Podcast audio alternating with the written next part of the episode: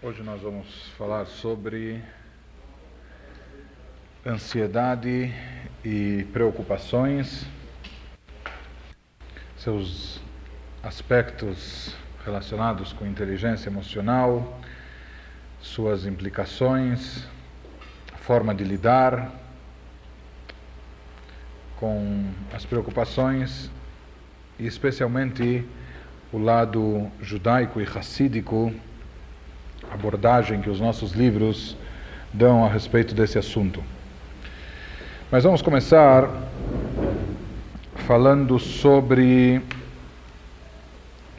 os reflexos da ansiedade e preocupações na saúde física e mental de cada um de nós. Então, o autor aqui do livro nos diz que a ansiedade um problema causado pelas pressões da vida, é talvez a emoção que mais pesa nos indícios científicos que a ligam ao começo da doença e ao curso da recuperação. Nós já vimos todos os prejuízos da raiva e os seus riscos, etc.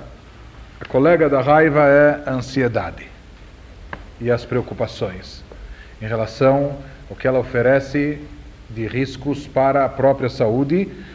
Se diz que o que mais pesa nos indícios científicos que ligam ao começo da doença e ao curso da recuperação é a ansiedade. Quando a ansiedade serve para que nos preparemos para lidar com algum perigo, que isso aparentemente seria uma suposta utilidade na evolução humana, ela está nos prestando um bom serviço. Ou seja, nós estarmos alertas ou uma precaução, uma preocupação no sentido de nos precavermos, isso sem dúvida alguma é algo positivo, algo benéfico. Mas, na vida moderna, a ansiedade é, na maioria das vezes, fora de propósito e dirigida para o alvo errado. Isso acaba desencadeando uma raiva que se torna patológica quando ocorre em circunstâncias triviais ou quando é invocada pela mente como reação equivocada, dirigida ao alvo errado. Repetidos ataques de ansiedade indicam altos níveis de estresse.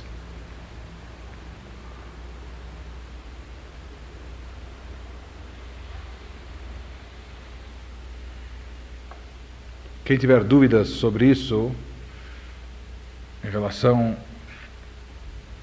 aos riscos que a ansiedade oferece à saúde orgânica do ser humano, basta tomar conhecimento de um comentário editado em 1993 num jornal científico na área de medicina sobre uma extensa pesquisa sobre a correlação estresse doença, onde Bruce McQueen, psicólogo de Yale, observou um largo espectro de efeitos. Comprometimento do sistema imunológico a ponto de disparar a metástase do câncer. Aumento da vulnerabilidade a infecções virais. Exacerbação na formação de placas que levam à arteriosclerose e à obstrução do sangue que causa infarto do miocárdio. Aceleração do início da diabetes tipo 1 e do curso da tipo 2 e piora ou provocação de uma crise asmática. O estresse também pode levar à ulceração do trato gastrointestinal, provocando sintomas como colite ulcerativa e doenças inflamatórias do intestino. O próprio cérebro está sujeito aos efeitos de longo prazo do estresse constante, incluindo danos ao hipocampo e, portanto, à memória. De um modo geral, diz McQueen, crescem os indícios de que o sistema nervoso está sujeito a desgaste e rompimento como resultado de experiências estressantes. Então, é melhor evitar de ficar estressado, né? Vamos tentar chegar nisso. Como? Indícios particularmente fortes do impacto clínico da perturbação vieram de estudos sobre doenças infecciosas como resfriados, gripes e herpes. Vivemos constantemente expostos a esses vírus, mas em geral nosso sistema imunológico os mantém à distância. Só que, sob estresse emocional, essas defesas, na maioria das vezes, falham. Num dos estudos mais cientificamente sérios, Sheldon Cohen, que é um psicólogo de uma universidade da Inglaterra, trabalhando com cientistas numa unidade de pesquisa especializada em resfriados, avaliou cuidadosamente o nível de estresse com que as pessoas conviviam e em seguida as expôs sistematicamente a um vírus de resfriado.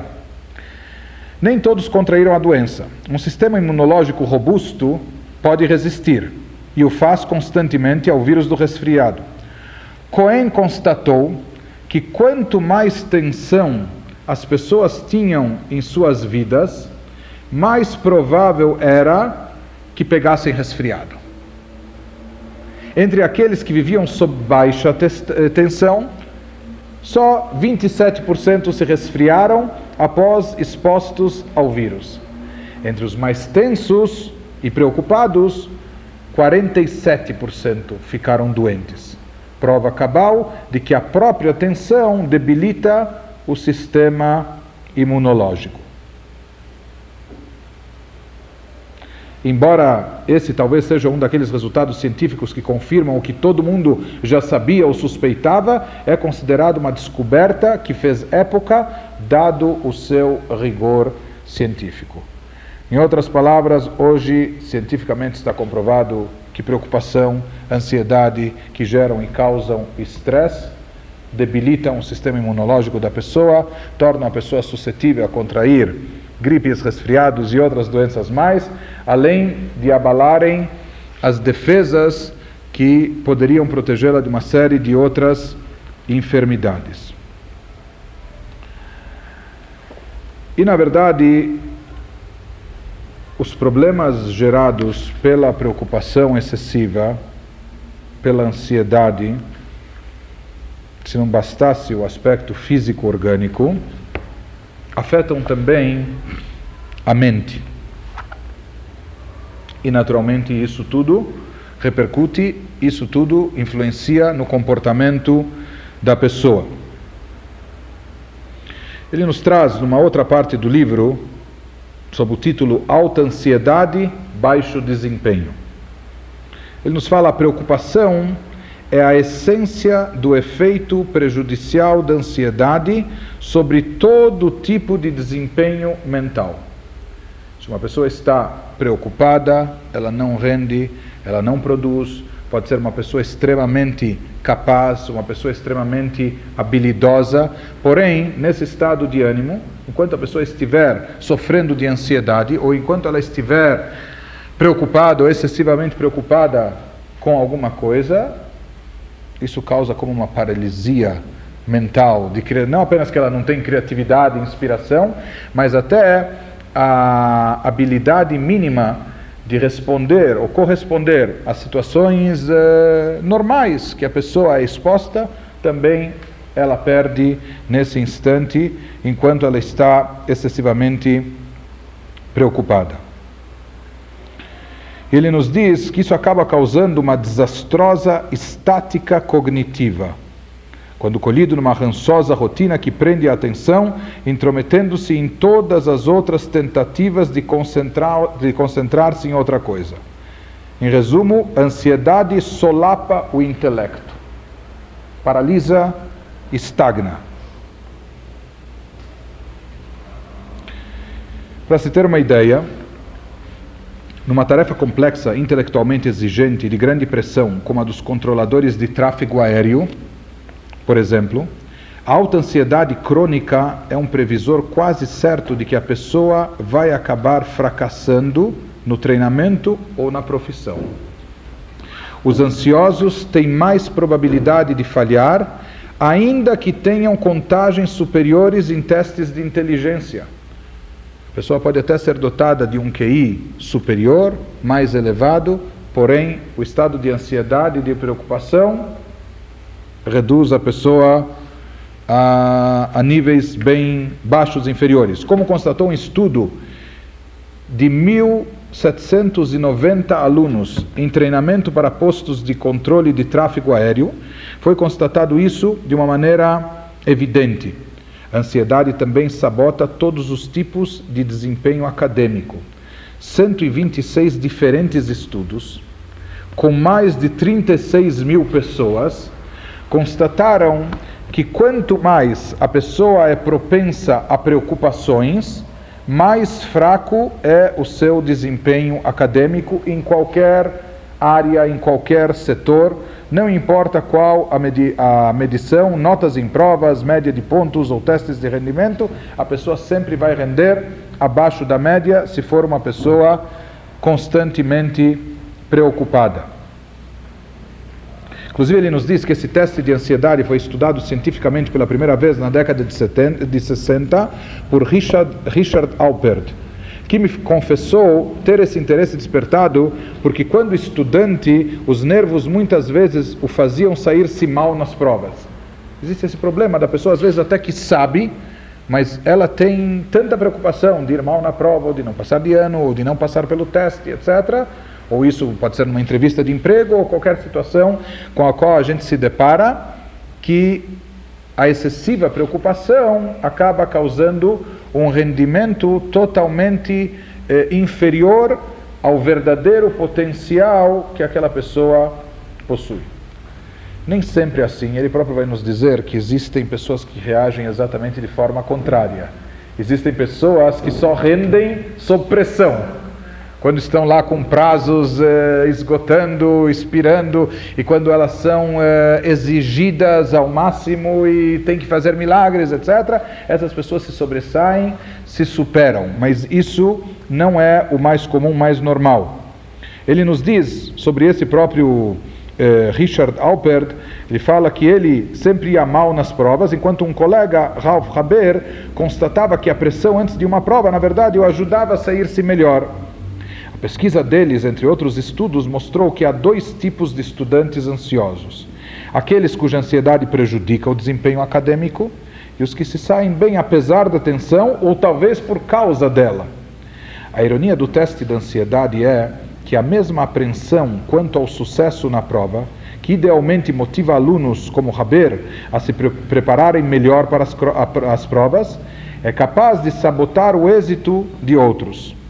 Para pessoas muito ansiosas como Alpert, a apreensão pré-prova interfere na clareza de raciocínio e na memória, que são fundamentais para um estudo eficaz, e durante a prova a clareza mental, que é essencial para que saiam bem. Tudo isso fica comprometido. E aqui vem uma coisa muito interessante. A variedade de preocupações relatadas por pessoas que deverão ser submetidas a um teste, a variedade de preocupações relatadas por essas pessoas que vão passar por qualquer tipo de teste, prediz qual será o desempenho delas. Se você quer saber que nota o estudante vai tirar na prova, se, se o jovem vai passar no exame da autoescola, se o, se o estudante vai, vai sair bem no vestibular, se a pessoa vai se sair bem naquela entrevista de emprego, se a pessoa vai conseguir ser bem sucedida naquele encontro de negócios e assim por diante. Então basta você verificar qual é o índice de preocupação que a pessoa tem antes de ser submetida a esse teste. Os recursos mentais despendidos numa tarefa cognitiva, a preocupação, simplesmente minam os recursos existentes para o processamento de outras informações. A pessoa acaba usando a sua mente, as suas emoções, canalizando, ao invés de ficar concentrada no êxito da sua missão, da sua tarefa, da sua incumbência, do seu teste ou desafio, a pessoa acaba se desgastando, se minando, se esvaziando, esvaziando sua energia em preocupações.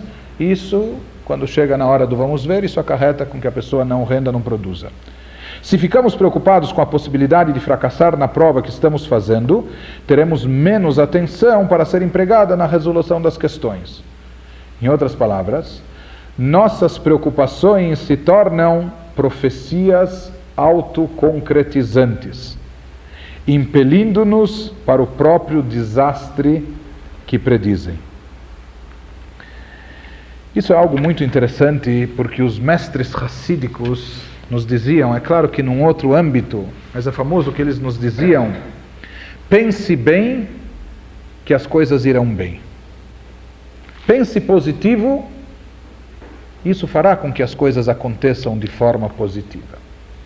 Então, hoje em dia, nós imaginamos ou interpretamos isso baseado nos conceitos que predominam como uma receita de autossugestão ou um, método neurolinguístico ou coisa semelhante.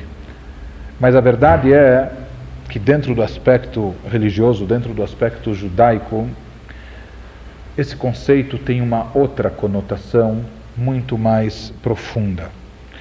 Esse conceito é baseado num princípio bíblico que o ser humano foi criado à imagem de Deus. Betzelem Elohim bara et Adam. Por isso, na verdade, o ser humano tem um potencial imensurável. E mais do que isso, nós fomos, como já mencionamos numa outra ocasião, nós fomos não apenas dotados desse potencial, mas fomos informados que somos portadores, porque nós poderíamos ter todo esse potencial latente, mas nem imaginarmos que temos essa força toda dentro de si, por isso talvez nunca a gente conseguisse trazer isso à tona. Por isso, porque a voto nos diz, o ser humano era e foi tão querido que lhe foi comunicado, lhe foi informado. Deus fez questão de dizer, não apenas de criá-lo a sua maiúscula imagem, mas informar ao ser humano: saiba que você foi criado à imagem de Deus. Em outras palavras, isso significa que o ser humano tem um potencial muito forte, muito elevado. O ser humano tem uma partícula de divindade dentro de si. Por isso, assim como Deus tem livre-arbítrio, Ele concedeu esse livre-arbítrio ao ser humano. Apenas o Criador e a criatura humana, nem as criaturas angelicais, nem os anjos têm livre-arbítrio. Apenas Deus e o ser humano tem livre-arbítrio. E mais do que isso, assim como Deus cria e faz, Ele deu ao ser humano, nessas determinadas áreas, pelo menos no que envolve diz respeito ao bem e mal, a habilidade de fazer, criar, proagir, realizar, como a gente fala no Kiddush, extraindo do trecho do Gênesis na Torá, Asher bara Elohim la'asot. Deus criou tudo, o ser humano, para quê? La'asot. Para que ele fizesse, para que ele realizasse. O ser humano tem o poder de se antecipar, de proagir, de fazer, realizar. Ele não precisa ser um mero espectador passivo de tudo que está se passando.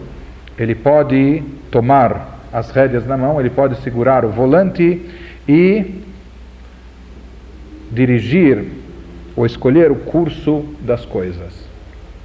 E o que, que acontece aqui?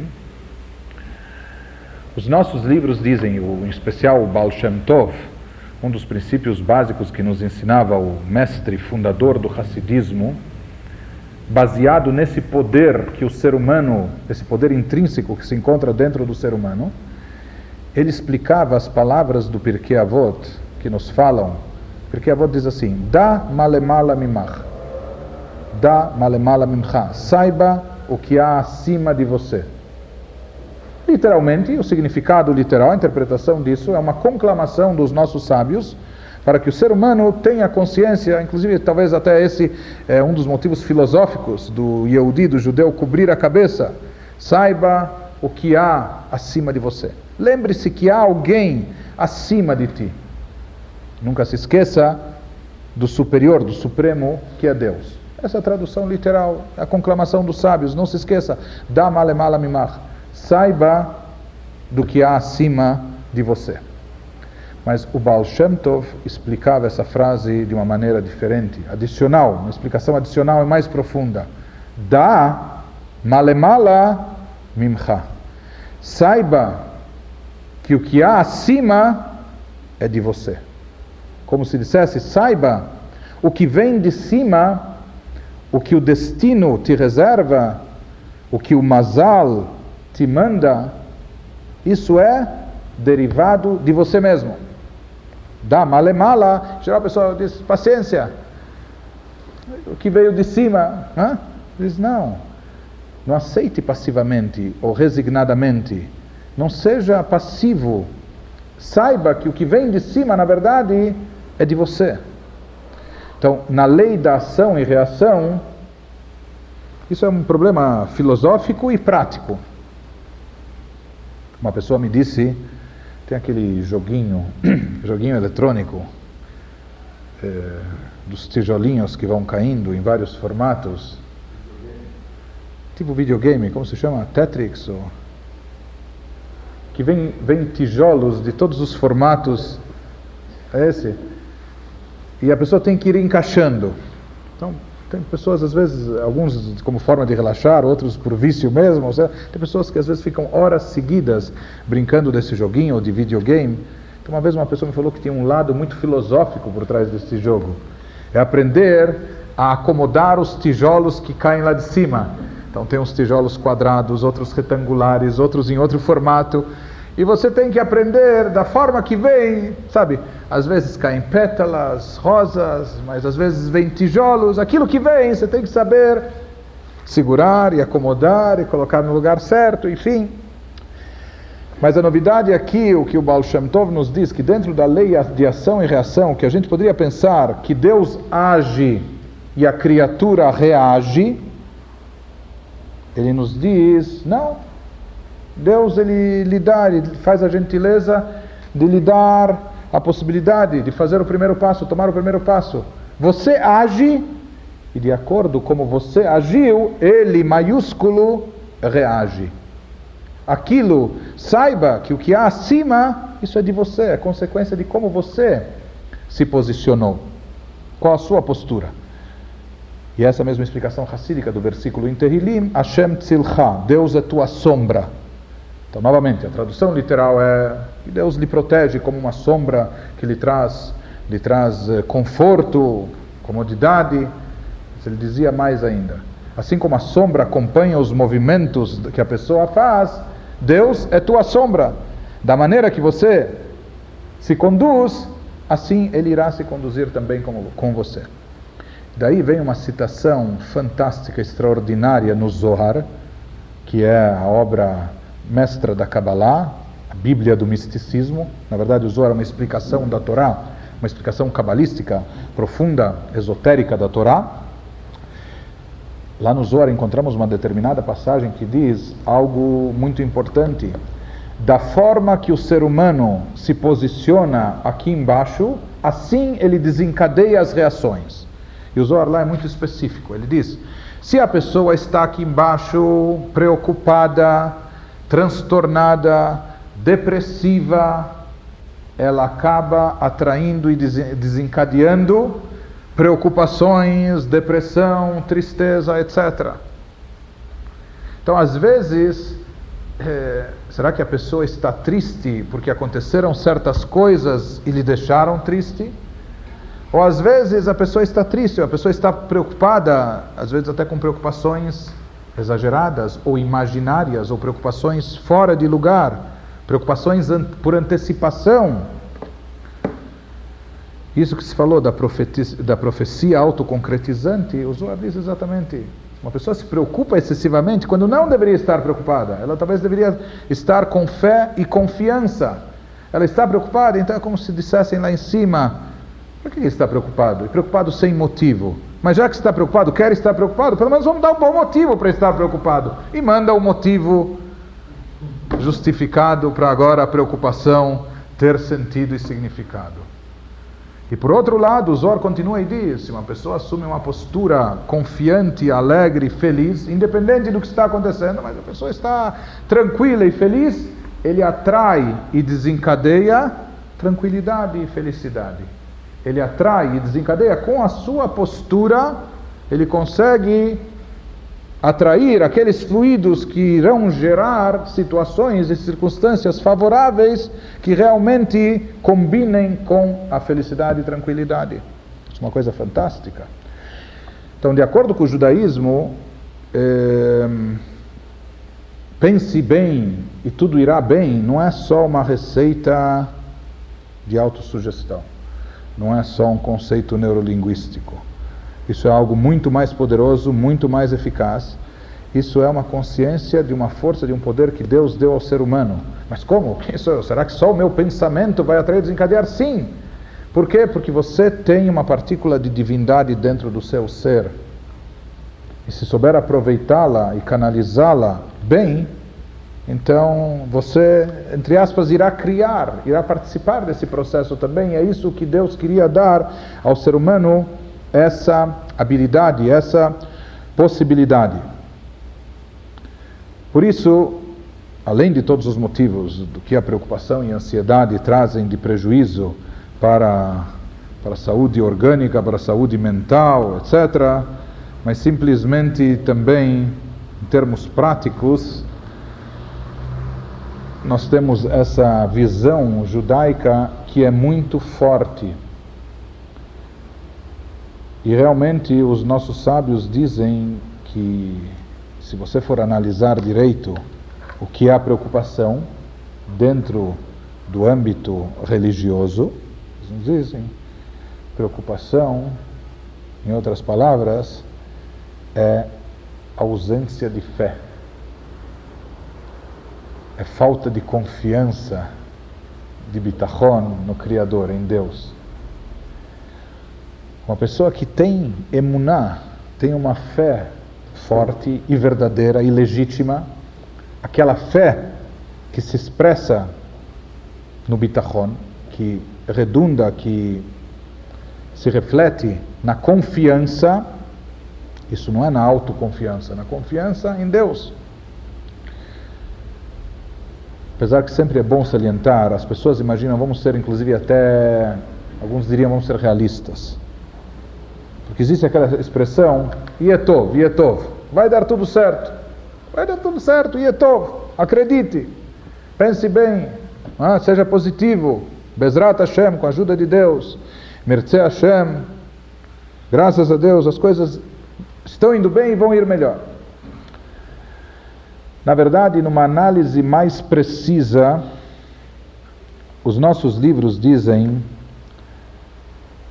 que bitachon, a verdadeira confiança, a verdadeira, a essência da, da confiança, da confiança autêntica em Deus, do, do autêntico e legítimo sentimento de bitachon, de confiança derivado da fé, não é que, vamos dizer que eu estou precisando de um empréstimo, ou eu estou precisando fechar um negócio, ou estou precisando eh, muito que alguém se cure de uma enfermidade, ou que o resultado de um exame seja negativo, ou o que for.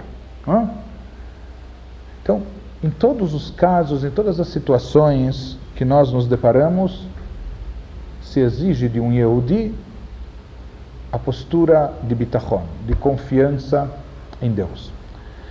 Agora, confiança significa que vai dar certo. Mas o que quer dizer que vai dar certo? Vai dar certo não significa absolutamente ou necessariamente que as coisas irão acontecer como eu estou prevendo, imaginando, torcendo e esperando. Para mim, dar certo é eu fechar o negócio. Dar certo é obter aquele empréstimo. Você diz, isso ainda não é o verdadeiro bitachon. Por mais que a pessoa esteja otimista, ele vai lá, não, vai dar certo, estou confiante, ele nem está preocupado. No, no dia que ele aguarda os resultados, ele está tranquilo, sereno, distraído, ocupado com outras coisas. Por quê? Porque ele está certo e seguro que vai acontecer aquilo que ele deseja. Não. O bitachon verdadeiro, a essência da confiança em Deus, significa que a pessoa tem confiança que aquilo que vai prevalecer é o certo. Vai dar certo porque aquilo que acontecer, independente do que seja, é o certo. A pessoa fica despreocupada, a pessoa se exime de ansiedade, por quê? Porque ela consegue chegar a um grau, um nível, ela consegue interiorizar a sua fé, ela consegue concretizar de forma até palpável a fé abstrata, de maneira tal que ela sente e acredita. Eu não preciso me preocupar, não só porque não adianta se preocupar, eu não preciso me preocupar porque Deus sabe o que faz. Eu já fiz a minha parte. Eu, na minha, na minha visão, na minha concepção, acho que o certo é tal e tal. Por isso eu vou me preparar para essa situação, eu vou conduzir e canalizar as coisas para que ocorram da melhor maneira, da maneira que eu, com meu discernimento, com meu estudo, com, enfim, com os conselhos que obtive, que me conduzam aquilo. Mas o verdadeiro bitachon é que mesmo que aquilo não ocorra, não é que a pessoa se decepcionou ou não mereci. Não. O bitachon, a confiança é que mais, o que quer que aconteça, porque isso é o certo. Se não aconteceu aquilo que eu pretendia, é porque por algum motivo deve ser que talvez é melhor que eu não, não tenha obtido esse empréstimo, talvez é melhor que eu não tenha fechado esse negócio e assim por diante. Esse é o bitachon maior e, enfim, bitachon ideal que se exige.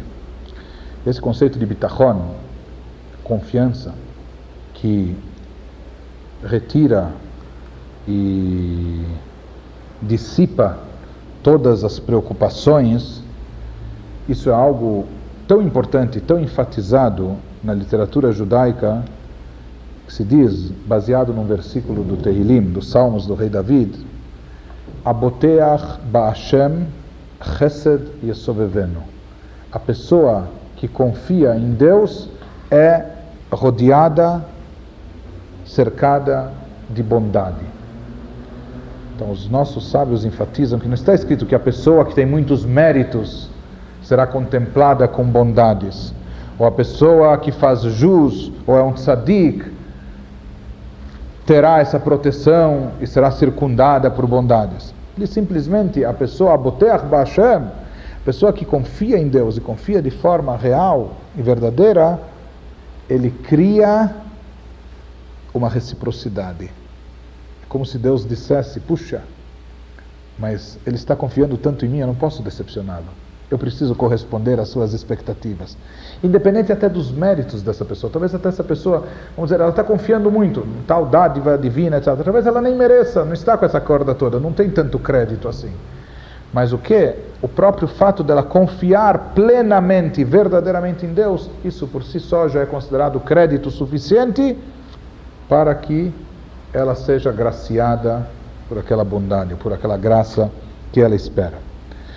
Então, a pessoa que consegue cultivar, desenvolver e trazer à tona essa emuná, essa fé, que transcende e que resulta nesse bitachon, nessa confiança, essa pessoa consegue se livrar das preocupações, da ansiedade, consegue estar serena, etc. Como, como sábios racídicos diziam também sobre um versículo no Teilim, no trecho do Halel, que fala o seguinte Atzabehem Kesev Zahav Maasei de Adam. Então explica, explicava-se, fazendo um jogo de palavras, explicavam assim: Atzabehem, eles interpretavam da, da raiz, ou Atzvut, que significa tristeza, ou de Atzbanut, Atzabim, nervosismo. Atzabehem Kesev Zahav, pessoas andam entristecidas, deprimidas ou nervosas, irritadas, por quê? Por causa de kesev de ouro e prata, por causa de dinheiro, problemas financeiros, eh, problemas de ordem econômica. Mas por que tudo isso? Continua o versículo, porque imaginam que tudo isso é Maase Yede Adam. Porque imaginam que tudo isso é fruto do trabalho das mãos da pessoa. Se a pessoa atribui tudo a si mesma, eu preciso vencer, eu preciso ganhar, eu preciso resolver, eu preciso solucionar, eu preciso correr. É claro que ninguém está dizendo para a pessoa cruzar os braços e ficar passiva. E a pessoa realmente precisa correr, precisa fazer, precisa se empenhar. Mas se a ênfase, se quanto a pessoa está fazendo, ela imagina que tudo depende apenas de si própria, eu preciso resolver, eu tenho que solucionar, depende de mim e só de mim. Depende de você agir. Mas depende, você tem que saber que você é um condutor, você é é, uma antena que atrai a brachá divina. A bênção divina vai passar pelas tuas mãos, pelo teu empenho, pelo teu trabalho.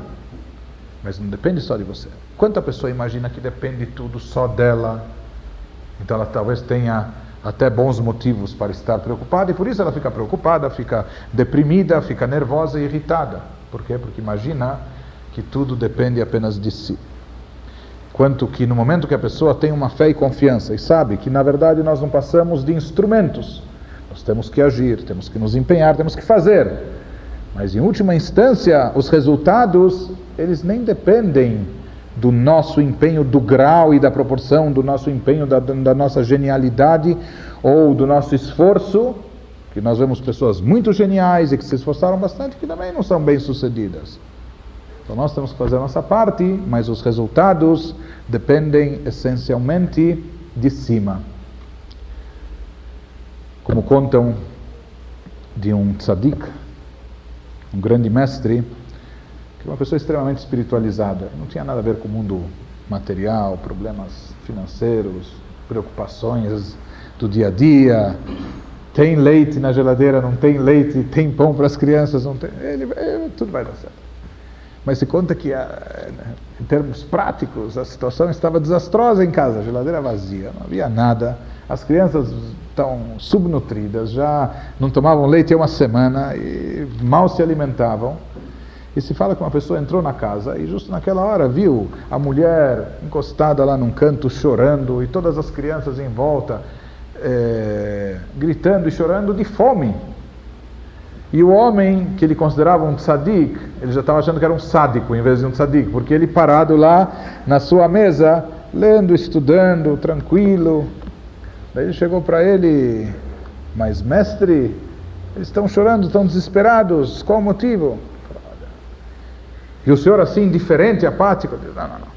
Eles têm motivo para estar assim e eu tenho motivo para estar assado. Por quê? problema deles é que eles estão depositando toda a esperança e confiança em mim. E daí eles têm bons motivos realmente para estarem desesperados, chorando e gritando. Por quê? Porque eles acham que quem vai arrumar o sustento e o ganha-pão e quem vai resolver todos os problemas deles sou eu. E eles me conhecendo, então realmente eles têm bons motivos para estarem no auge do desespero mas eu não me abalo e eu não me afeto, por quê? Porque na verdade eu sei que as coisas não dependem de mim, as coisas dependem de Deus e nele eu posso confiar, por isso eu permaneço sereno e tranquilo. Sim. Essa visão, sem dúvida alguma, é importante para a gente saber lidar com as preocupações e desligar um pouco a ansiedade. Agora, o problema causado pelas preocupações, isso o rei Salomão já nos fala no seu livro Mishlei de Provérbios, do quanto isso é prejudicial à saúde, da Agabelevish Yashchena, se fala que uma preocupação no coração da pessoa é capaz, inclusive, de, de encurvá-la. Problemas de coluna, né? estresse, negócio, etc diz que isso se reflete, já ele escreveu isso há mais de 2.500 anos atrás, que isso se reflete literalmente no aspecto físico da pessoa. Mas é interessante que o Talmud, Talmud inclusive, pelo menos em três lugares, nos traz recomendações a respeito da preocupação. Num lugar, no Tratado Yomá, sobre esse versículo do rei Salomão, há duas interpretações também com jogos de palavra, vindas de dois sábios contemporâneos dois sábios que viveram na mesma época, Rabi Ami e Rabi Assi. Um dizia assim, da Belevish, se há uma preocupação no coração da pessoa, ele fazia um jogo de palavra, em vez de ler Yashchena, ele falava Yassichena, Yassichena Midato, que a pessoa retire isso do seu pensamento, que a pessoa se distraia, que a pessoa exclua, tire essa preocupação. Ou seja, quando a preocupação vai afetá-lo, enquanto ele mantiver essa preocupação dentro de si. Mas se ele tirar a preocupação e se recusar a manter a preocupação dentro, dentro de si, não dar corda a essa preocupação, então a preocupação não vai mais abalá-lo. Rabiassi dava um outro conselho, dizia Yassichena da Agabe Levish, se há uma preocupação no coração da pessoa, Yassichena Lacherim, que ele converse, que ele desabafe, que ele conte, expresse essa preocupação para outra pessoa, isso também é uma forma de tirar, talvez os dois até não estão falando coisas muito diferentes, isso também é uma, uma forma de tirar a preocupação de dentro de si, mas ficar lá dentro é mal. Uma recomendação muito importante que os sábios nos dão num outro tratado talmúdico, Yevamot, Al Tatzor Tsarat Mahar. Não sofra por antecipação. Não sofra pelo dia de amanhã. Porque você nem sabe onde vai estar no dia de amanhã. Ou como será o dia de amanhã. E se realmente eh, amanhã será como você está prevendo. Você imaginou o casal é, contemplado com uma linda menininha lá e ainda na maternidade, enquanto antes de terem tempo ainda de escolher o nome ou dar o nome para a menina, se naquela hora o pai já vai botar a mão na cabeça, oi Gewald, como eu vou casar essa filha? E ele passar os próximos 20 anos preocupados não só com a sua alimentação, sua escolaridade, eh, o pagamento da faculdade, ou o que for, mas no dote, como eu vou casar essa menina? Então, sábios diziam: não é sensato, nem é correto, nem é objetivo a pessoa sofrer e se preocupar por antecipação. Daya letzarata beshata. Já basta o sofrimento na sua hora. É masoquismo sofrer por antecipação. Já basta sofrer no momento que de fato eh, algum problema está ocorrendo. Preocupar-se naquela hora. Mas, por antecipação, isso é tolice, é só, é só desgaste desnecessário. E os sábios, ainda no Tratado Sanhedrin, dizem: nunca permita que a preocupação penetre e invada o seu coração, porque ela é capaz de abater até os mais fortes e poderosos. Uma pessoa pode ser extremamente forte, forte não só na força física, mas forte de, de espírito, etc mas a preocupação pode literalmente, de acordo com os nossos sábios, liquidar com uma pessoa. Inclusive, se alguém puder me alcançar, acho que lá atrás deve ter um livro, Palavras do Coração, naquela mesa. O que, que ele nos traz? O que, que ele nos traz como conselhos ou é, ideias? Primeiro vamos ver do próprio do próprio autor sobre como lidar com a preocupação. Então ele até traz sob o título Relax da Ansiedade. Como? Eu me preocupar? Ele até traz um exemplo de uma pessoa que está dirigindo e o, o silencioso do carro, perto do escapamento, é, não está silencioso, está fazendo barulho, né? Então ele conta da pessoa, acho que é a esposa, já que ela está pensando, racionalizando naquela hora. Oh, não, o silencioso está com som estranho. E se eu tiver de levá-lo para a oficina? Não, não, não vou poder arcar com a despesa. E eu teria de tirar o dinheiro da poupança do, do Jaime. E se não puder pagar a escola dele? Não, e o boletim escolar ruim na semana passada? E se ele não entrar para a faculdade? Ah, o silencioso está com som estranho. A pessoa está preocupada com alguma coisa e já começa a, a, a visualizar o pior e já começa a a projetar uma série de situações e colocar uma lupa de aumento e desdobramentos previ, pre, pre, previsíveis ou imprevisíveis da situação que pode ter e vai engrandecendo a preocupação. Então ele nos diz: é evidente que não há mal quando a preocupação funciona tentando resolver um problema. Ou seja, empregando a reflexão construtiva, que pode parecer preocupação, mas na verdade talvez a partir disso é que surja a solução certo? Aquilo que pode ser chamado de preocupação, na verdade, talvez seria a análise do problema que vai gerar a sua própria solução. Então, nisso não há nada de errado, inclusive até é algo positivo. Né? O problema está naquilo que nós dissemos, a preocupação fora, fora de contexto, fora de lugar. Na verdade, a reação que se esconde sob a preocupação é a vigilância para detectar perigos potenciais, o que sem sombra de dúvida tem sido essencial para a sobrevivência no curso da evolução. Quando o medo dispara o cérebro emocional, parte da ansiedade resultante fixa a atenção na ameaça direta, forçando a mente a obcecar-se sobre como tratá-la e ignorar tudo mais que ocorra naquele momento. A preocupação é, num certo sentido, uma antecipação da ocorrência de um fato desagradável e de como lidar com isso. O papel da preocupação é o de projetar soluções positivas para os perigos da vida, prevendo-os antes que surjam. Esse deve ser o papel da preocupação, esse é um tipo de preocupação positiva. O que é problema são as preocupações crônicas, aquelas que se repetem eternamente e nunca se aproximam de uma, de uma solução positiva. Uma análise cuidadosa da preocupação crônica sugere que ela tem todos os atributos de um sequestro emocional de baixa intensidade.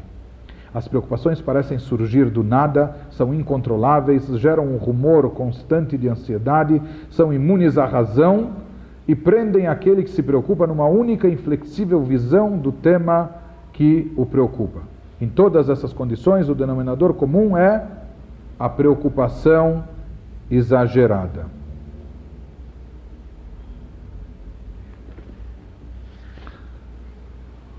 Só para dar um exemplo, uma mulher estava em tratamento de distúrbio de ansiedade generalizada. Nomenclatura psiquiátrica para preocupação crônica.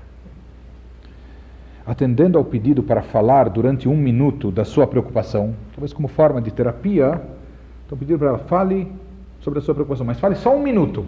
Não é? Então é uma maneira talvez até de educar ou condicionar a pessoa. Preocupe-se, mas com, com um limite. Não é?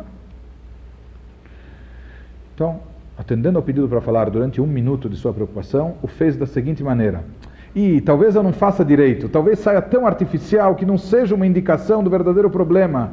E a gente precisa chegar ao verdadeiro problema, pois se a gente não chegar ao verdadeiro problema, eu não vou ficar boa. E se eu não ficar boa, eu nunca vou ser feliz. Então, essa era até a preocupação de como externar a preocupação. Nessa virtuosística exibição de preocupação com a preocupação. E é interessantíssimo porque isso, isso vai muito de encontro, ou em contraste com a frase de um mestre racídico, Rabbi Mordechai de Lechowitz, enfim, que ele diz assim: Todas as preocupações são proibidas, exceto uma: preocupar-se por estar preocupado. Todas as preocupações são proibidas. A pessoa não deve ter nenhum tipo de preocupação. A única preocupação justificada é se a pessoa percebe que está preocupada, isso é motivo de preocupação. Mas enfim, ele nos diz que o simples pedido de preocupar-se por um minuto elevou-se em milésimos de segundos a previsão de uma catástrofe para o resto da vida. Eu nunca vou ser feliz. As preocupações seguem em geral essa linha um monólogo que vai saltando de preocupação em preocupação e, na maioria das vezes, inclui catastrofiza, eh, cata, catastrofização, a imaginação de alguma tragédia terrível. As preocupações quase sempre se expressam ao ouvido mental e não ao olho mental, quer dizer, em palavras e não através de imagens, e este é um fato importante para o seu controle. Porque, de repente, se nós soubermos até que tipo de palavras usar e evitar, isso também pode ter uma influência em todo esse processo. Nós vamos ver sobre isso. Em geral, sempre. Em geral, o pessoal diz assim: e como que vai? Baruch Hashem, graças a Deus. Mas graças a Deus o quê? Graças a Deus bem ou graças a Deus mal? Mas em geral, até a própria forma da pessoa se expressar, a própria maneira da pessoa se comunicar ou falar, se você falar, não, graças a Deus está bem, etc isso já é um fator que faz com que as coisas também fiquem propensas a irem bem. Tem um psicólogo que analisou muito preocupação e ansiedade, Borkovec. Ele e os seus colegas começaram a estudar a preocupação isoladamente, para quem tem problema de insônia, quando tentavam obter um tratamento para a insônia. A ansiedade, observaram outros pesquisadores, surge sob duas formas. Uma seria cognitiva, ou com preocupações, e somática com sintomas psicológicos da ansiedade, como sudorese, taquicardia, tensão muscular. Borkovec constatou que o principal problema dos insones não era o estímulo somático. Por que, que o pessoal de, os, com insônia não conseguia ou não consegue dormir. O que os mantinha acordado eram os pensamentos intrusos. Eram preocupados crônicos e, por mais sono que tivessem, não conseguiam parar de se preocupar. A única coisa que os ajudava a dormir era afastar as preocupações da mente, concentrando-as, em vez disso, nas sensações produzidas por um método de relaxamento. Em suma, as preocupações podiam, que se constatou é que as preocupações podiam ser banidas, desviando-se a atenção delas. E aqui a gente volta ao que Rabi Ami falou no Talmud, já há mais de 1500 anos, da Agabe Levish Ashkena, sobre o versículo do, do, rei Salomão, o que, que você faz com uma preocupação no coração? E a Sichena Midato, distraia-se, tire isso da sua mente, desvie a atenção dela. Então o problema da insônia não é falta de sono. Às vezes a pessoa está tá com muito sono e quer dormir a qualquer custo, mas ela não consegue parar de pensar e de se preocupar. A única forma da pessoa poder dormir é achar, encontrar uma técnica de relaxamento ou encontrar alguma forma e alguma maneira de desviar o seu pensamento, não concentrando-se, não pensando naquilo que lhe preocupa. A maioria dos preocupados, porém, não consegue se desligar. O motivo, acredita Borkovec, tem a ver com uma vantagem parcial da preocupação, que reforça muitíssimo o hábito de estar preocupado. Porque, em geral, como a gente pensa e raciocina? Pô, o circo está pegando fogo e o camarada nem se preocupa, ele é um inconsequente. Em geral, se nós nos consideramos pessoas sérias, se nós nos consideramos pessoas responsáveis, então nós pressupomos se há iminência de algum perigo, algum risco, etc., como não se preocupar? A preocupação até tem um aspecto aqui positivo, é uma forma de mostrar que eu não sou inconsequente. Então ele nos diz que isso tem uma vantagem, de, vantagem parcial da preocupação que reforça muitíssimo o hábito de estar preocupado. Parece haver alguma coisa de positivo nas preocupações, que são maneiras de lidar com ameaças potenciais, com perigos que podem surgir a qualquer momento. A tarefa da preocupação então seria, quando ela funciona, é simular esses perigos e pensar em maneiras de lidar com eles. Só que na prática ele nos diz, não funciona tão bem assim. Nossas novas soluções e formas de ver um problema não surgem geralmente da preocupação, sobretudo da preocupação crônica. Preocupação é se concentrar com se concentrar no problema. Enquanto que na verdade nós devemos nos concentrar não no problema, e sim na solução. Muitas vezes a preocupação acaba até inibindo, interferindo na, na, no encontro da solução, de tão obcecados que nós ficamos pelo problema. Em vez de produzir soluções para o perigo que imaginam, as preocupações normalmente ficam ruminando sobre o perigo em si, emergindo de uma maneira discreta no pânico a ele associado, sem conseguir parar de pensar. Os preocupados crônicos se preocupam com muita coisa, a maioria dos quais não tem a menor possibilidade de acontecer. Vêm perigos no dia a dia que outros nunca notam.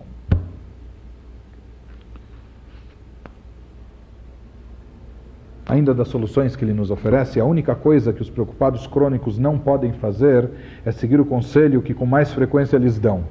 Qual é? Pare de se preocupar.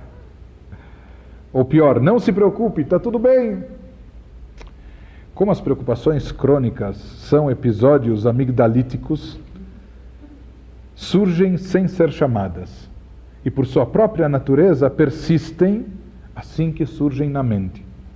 Mas após muitos experimentos, Borkovec descobriu alguns passos simples que podem servir de auxílio até para o mais crônico preocupado a controlar o hábito de se preocupar. O primeiro passo, sempre voltando, enfatizando aquilo que a gente tem dito, é a autoconsciência. Autoconsciência é a chave para o autocontrole. É se apoderar dos episódios preocupantes tão logo eles se iniciem. Se você já sabe que tem uma tendência para preocupação crônica, então procure identificar a preocupação logo que ela se inicia, bem no começo. Antes que ela tomou conta de você e se tornou já ilógica e irracional.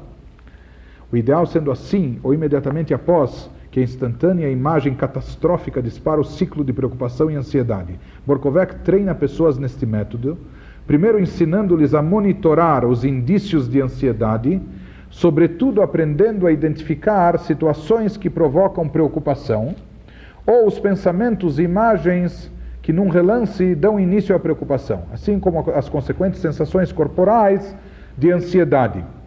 Com a prática, treinando, se exercitando e se condicionando, as pessoas aprendem a identificar as preocupações num ponto cada vez mais perto do início da espiral de ansiedade.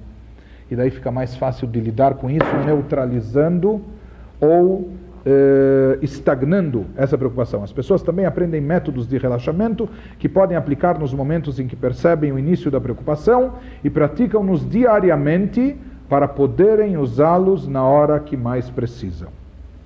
Mas o método de relaxamento por si só também não basta. Os preocupados também precisam contestar ativamente os pensamentos preocupantes.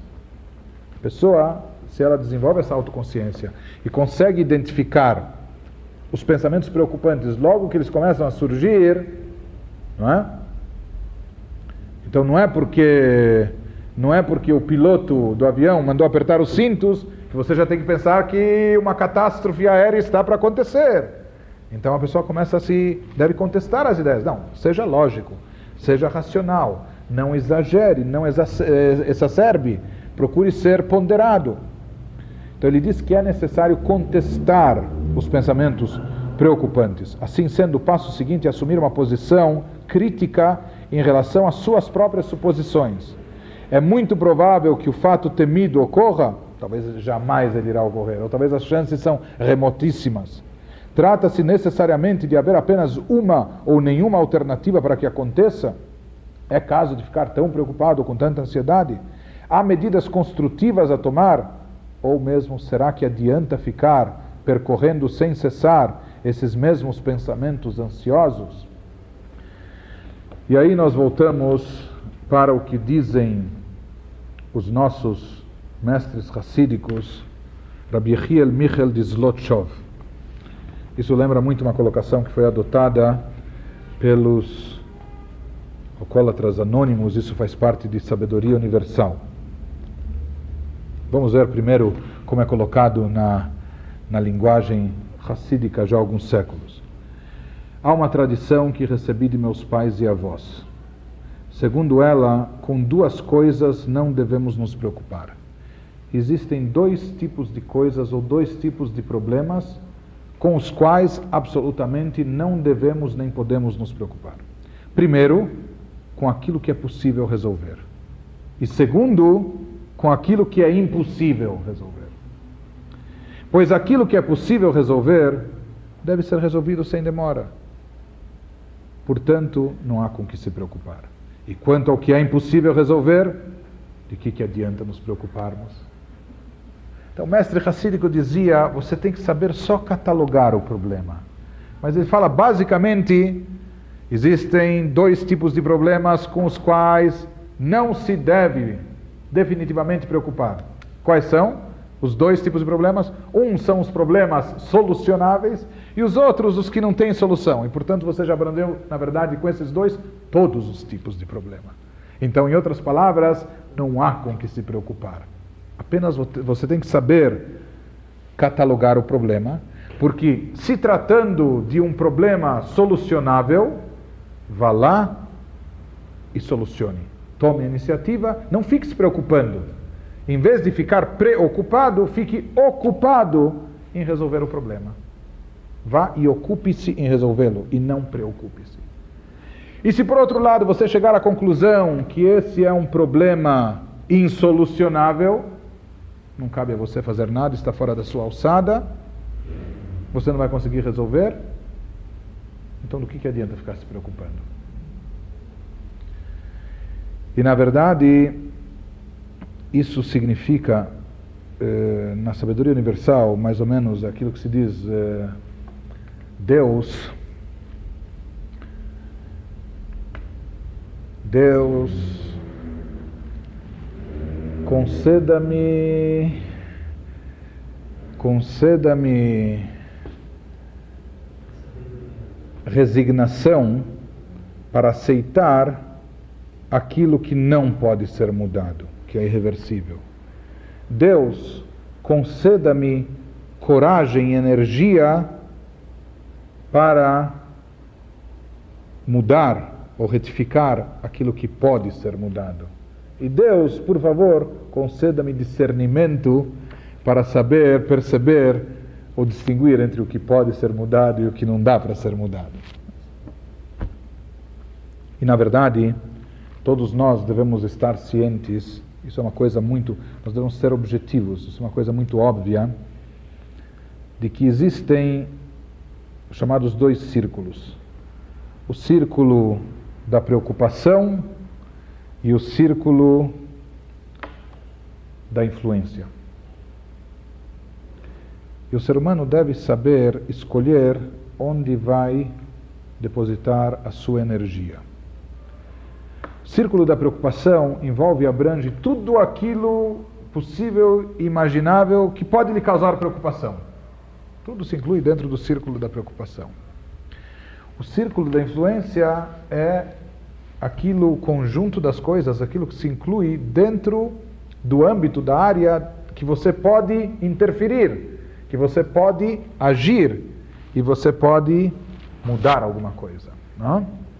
E sempre é recomendável que você se concentre no seu círculo de influência e não no círculo de preocupação. Por exemplo, eu posso ler uma notícia sobre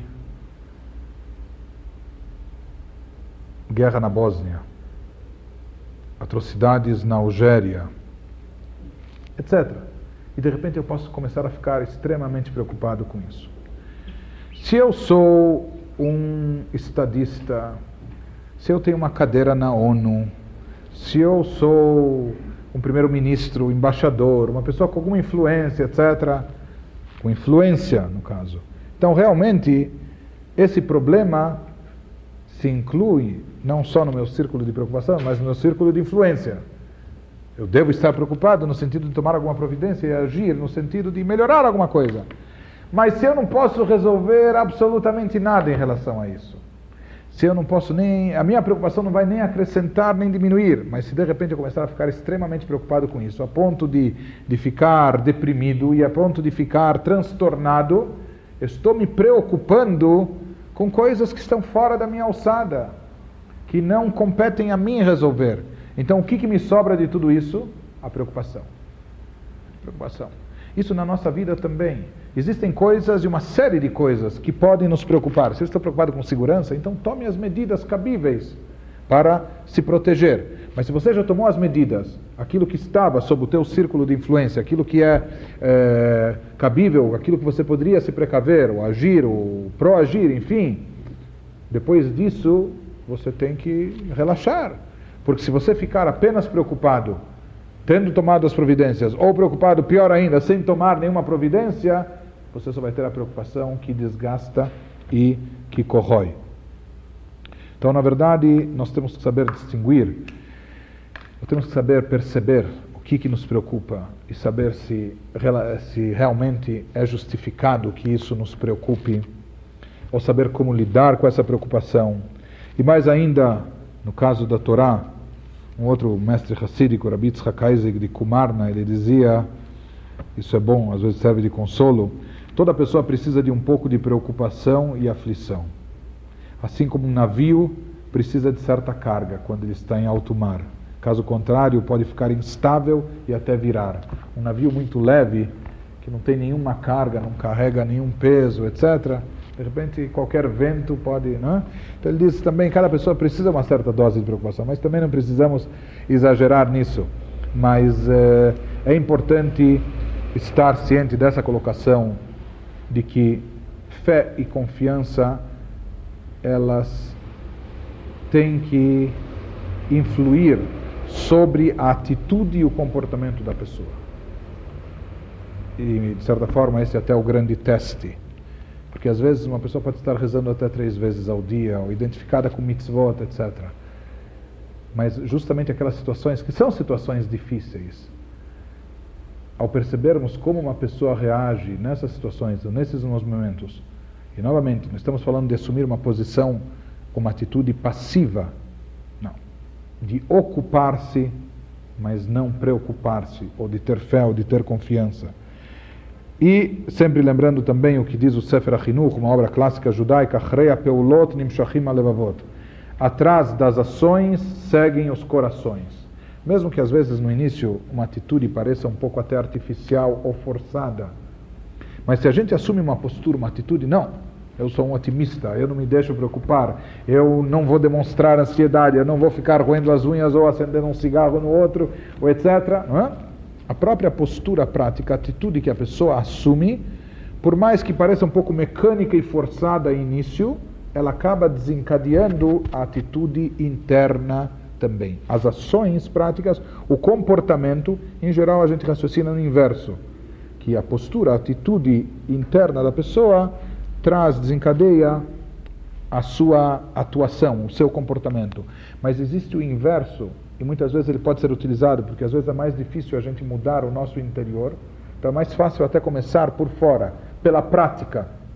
Praticando, agindo como se fôssemos despreocupados, agindo como se fôssemos realmente otimistas, isso acaba sendo interiorizado por nós mesmos.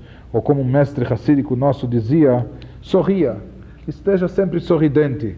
Porque enquanto você está sorrindo, você não pode estar preocupado. Pelo menos na hora que você está sorrindo, você não pode estar preocupado. Então fique sorrindo sempre. Então essa já é uma boa receita.